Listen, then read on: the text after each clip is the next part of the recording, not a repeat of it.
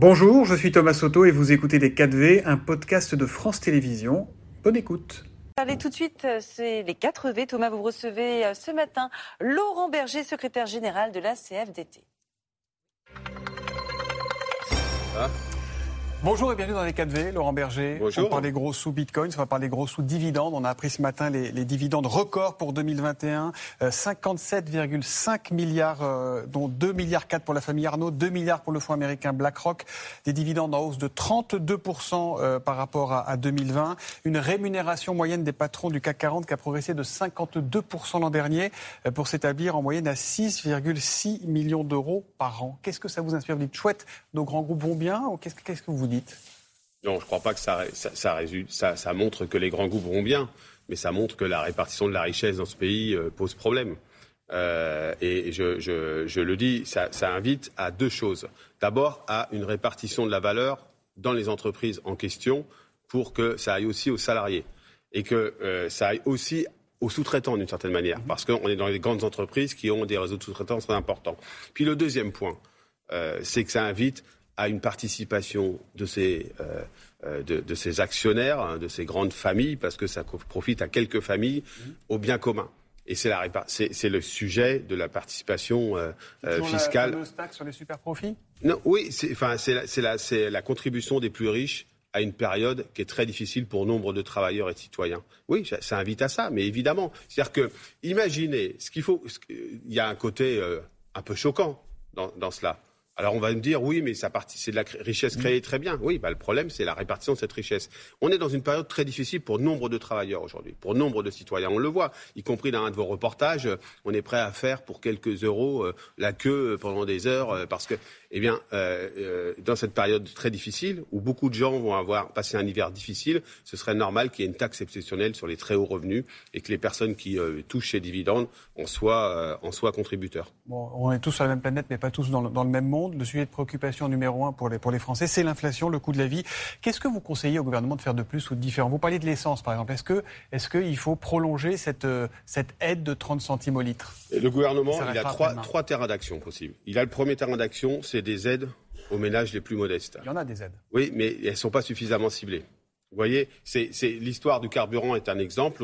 L'autre, exemple, c'est le bouclier, euh, le bouclier énergétique. Mm. On ne peut pas dire que la puissance publique, le gouvernement, ne n'aide pas euh, les ménages. Mais aujourd'hui, il faut aider les ménages les plus, sur ans, il faut aider les ménages les plus en difficulté. C'est-à-dire que, vous savez, c'est ce, ce bouclier énergétique à 15 c'est évidemment bien mieux que 120% d'augmentation du prix de l'énergie. Et on sait qu'en Europe, il y a moins de protection parfois. Mais ça va bénéficier à tout le monde. Il aurait peut-être fallu cibler davantage. Et c'est l'enjeu aujourd'hui du chèque énergie dont on n'a pas encore toutes les, les, les Vous précisions. arrêtons d'aider tout le monde, aidons ceux qui en ont vraiment besoin? Oui, bah, en tout cas, euh, faisons des aides plus ciblées. Ça, c'est sûr. Parce que tout le monde n'est pas égal face à l'inflation. L'inflation, il faut le rappeler, c'est la taxe pour les pauvres. Hein.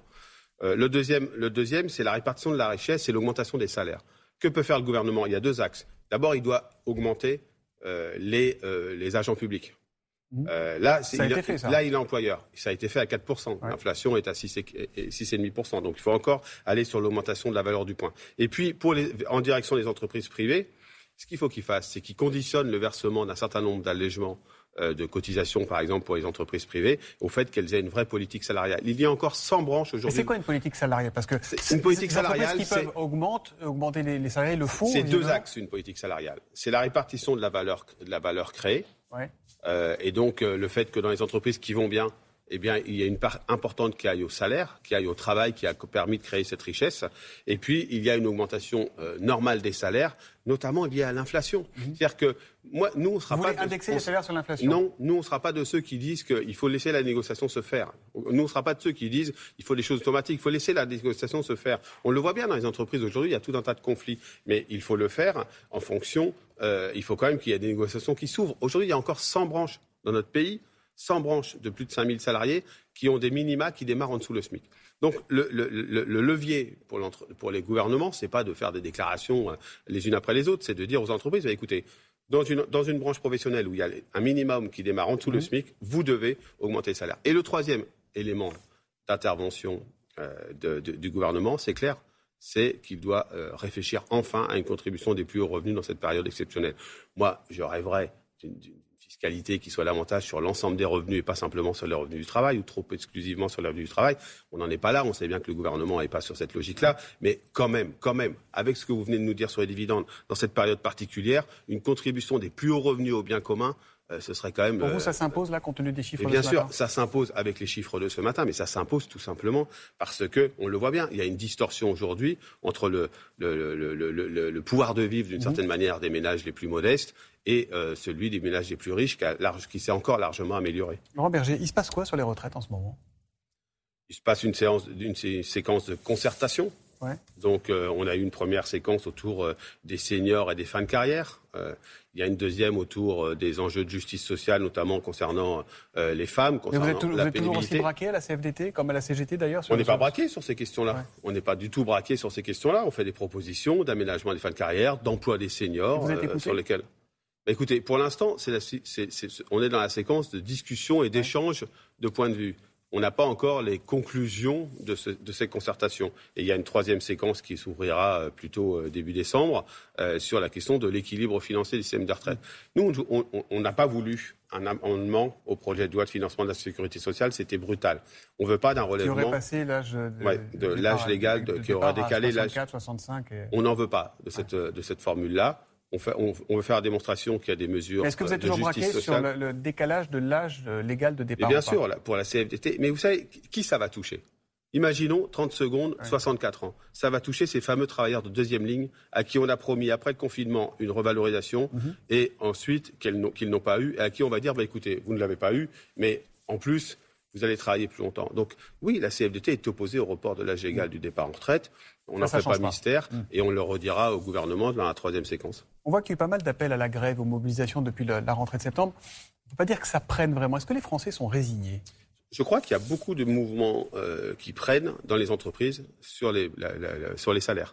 Nous, on, observe à la CFDT aujourd'hui beaucoup de conflictualité sur la question salariale qui se manifeste différemment, hein, par un débrayage, par euh, une journée ou deux de, grève. Euh, et donc, je crois que sur ce sujet-là, il y, a dans les entreprises et les branches professionnelles beaucoup d'actions.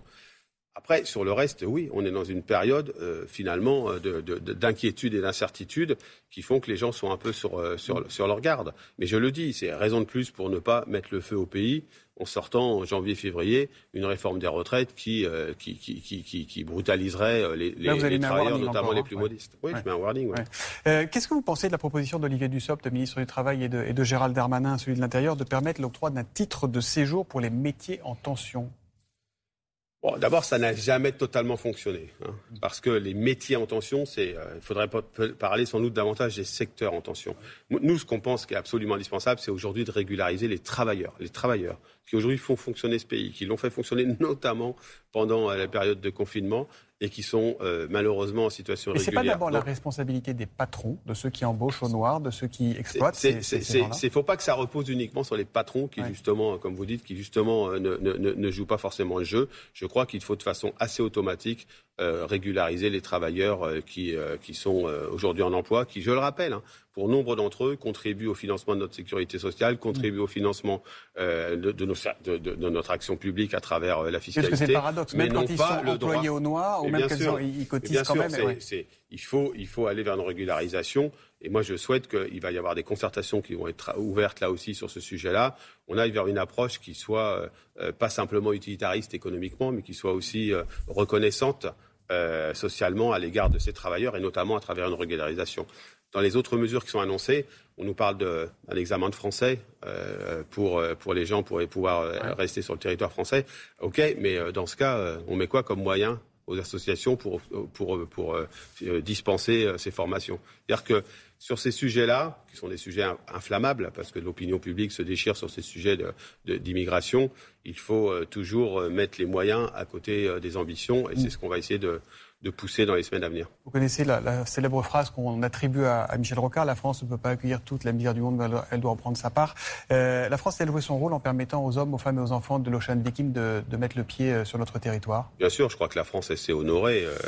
Euh, de, le faire. Il fallait le faire, peut-être un peu plus tôt, mais en tout cas, il fallait une le brèche, c'est un précédent, dit ce matin Gérard Collomb, l'ancien ministre de l'Intérieur. Non, mais vous savez, là-dessus, il faut prendre conscience qu'en Italie, il y a aujourd'hui un pouvoir d'extrême droite mmh. euh, qui a refusé de le faire. Et donc, ça pose deux problèmes, ce qui vient de se passer. Euh, une, une, un, État qui ne joue pas son rôle, qui n'accueille pas la, la, détresse hein, des marins. De, de, personnes qui sont en mer et qui doivent avoir secours. Le deuxième problème, c'est que ça montre que l'Europe n'a pas toujours joué son rôle sur une politique coordonnée en termes de, migration. Mais vous voyez qu'on est en train de se déchirer. On entend des choses horribles de la part de partis d'extrême droite aujourd'hui notamment, et des fois pas que des extrêmes d'ailleurs, sur le fait qu'on accueille 230 personnes. 230 personnes qui étaient en train de souffrir horriblement sur un navire, et on est en train de faire comme si c'était une submersion qui était en train d'arriver. C'est pas vrai. Il fallait le faire d'un point de vue humanitaire. Maintenant, il faut des politiques européennes coordonnées sur la question migratoire. On va dire quelques mots de la Coupe du Monde au Qatar. Alors, il y a beaucoup d'indignation, il y a des appel au boycott. On se rend compte qu'on leur a attribué la Coupe du Monde euh, il y a dix ans maintenant. Moi, je veux parler du fiat du groupe de BTP Vinci, qui a été mis en examen par la justice française, notamment pour soumission à des conditions de travail ou d'hébergement incompatibles avec la, dignité. Vinci a fait appel de cette mise en examen. Accord aussi avait été mis en cause par le magazine Complément d'enquête ici sur France 2 il y a quelques semaines. Est-ce qu'au lieu de monter sur nos grands chevaux, on ferait pas mieux de balayer devant notre porte? Ce sont des entreprises et des groupes français. D'abord, il fallait, il y a dix ans, ne pas attribuer la Coupe du Monde. d'accord, mais maintenant c'est fait. Oui, mais à ce moment-là, il n'y avait que la Confédération syndicale internationale qui le dénonçait. Et maintenant, oui, il faut effectivement, s'il y a des groupes français qui ont fait en sorte qu'il y ait euh, un régime de quasi-esclavage euh, au Qatar pour construire des stades, mm. eh ben, il faut que ces groupes français euh, soient, payent.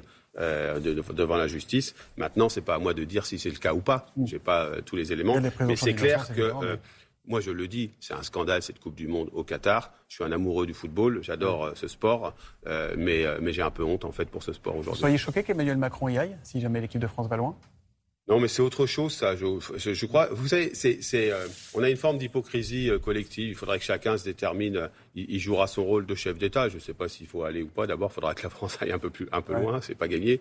mais, mais je le souhaite. Hein, mais, mais, mais ceci étant, moi, je sais que je vais pas, je vais pas m'attacher à regarder cette Coupe du Monde parce que je pas les matchs. Ça, non, parce que je trouve ça, je trouve ça choquant et sur le point de vue des droits humains et sur le point de vue de l'environnement également. Merci beaucoup, Laurent Berger, d'être venu dans les 4V. Merci à vous.